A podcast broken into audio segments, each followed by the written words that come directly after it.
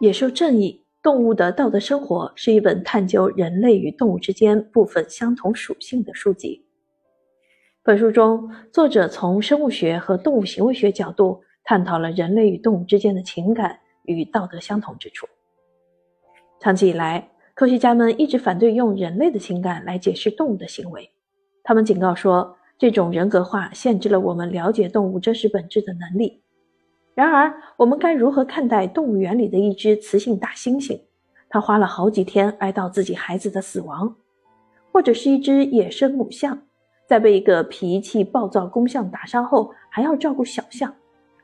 当一只老鼠看到按杠杆取食会导致另一只老鼠被电击时，它会拒绝按杠杆取食。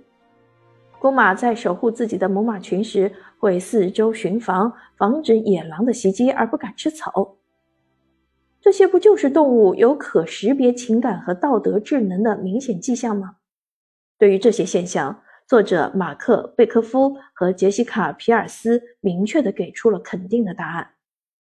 亚里士多德说：“我们应该不厌其烦地研究每一种动物，因为任何一种动物都揭示了什么是自然和什么是美。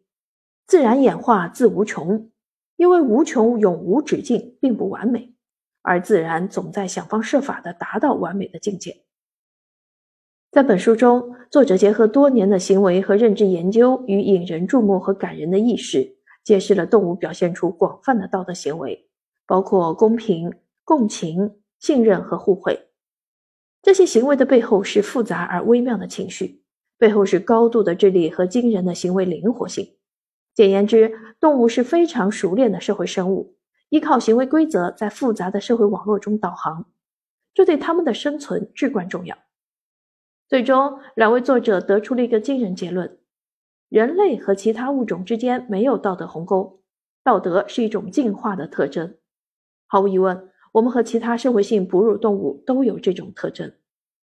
本书中，作者还提出了一个发人深思的呼吁，要求我们重新思考与动物同胞的关系。以及我们对动物同胞的责任，人类爱护动物就是爱护我们自己。